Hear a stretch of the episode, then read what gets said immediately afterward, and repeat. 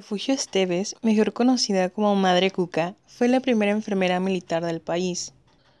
Nació en 1881, se casó, tuvo hijos y a los 25 años enviudó, por lo que se tuvo que trasladar a la ciudad de Guadalajara para seguir sosteniendo económicamente a sus pequeños.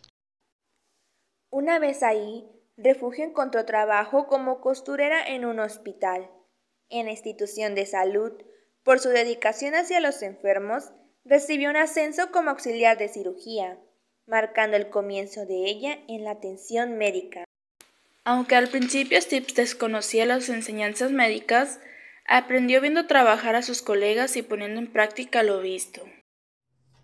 Su gran capacidad como auxiliar la notó una de las autoridades del nosocomio, el general Urriza, que la nombró enfermera, además de darle el rango de sargento primero. Cuando Refugio fue distinguida como enfermera, el movimiento revolucionario ya se estaba desarrollando en el país. Tuvo la iniciativa de formar un equipo de enfermeras que recibió el nombre de Ángeles, se encargaban de socorrer en los enfrentamientos.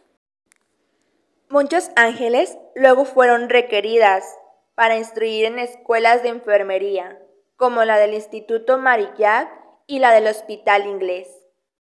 Cuando uno de los revolucionarios bajo su cuidado Tenía una lesión en la boca que le impedía comer. Ella, además de tratar su herida, lo alimentó con una papilla para que no muriera de hambre. Esto causó tanta admiración que la apodaron Madre Cuca. Tras la revolución, donde se consagró como una mujer valiente, Steve volvió a la escuela para diplomarse oficialmente como enfermera. Más tarde, a los 59 años, se graduó del curso que impartía el coronel médico cirujano Donato Moreno Muro, con las más altas calificaciones.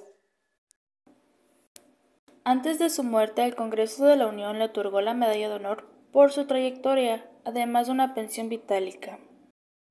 Aunque la historia le ha negado la existencia al no citarle como protagonista, Madre Cuca continúa viviendo en las manos y los afanes de las enfermeras militares.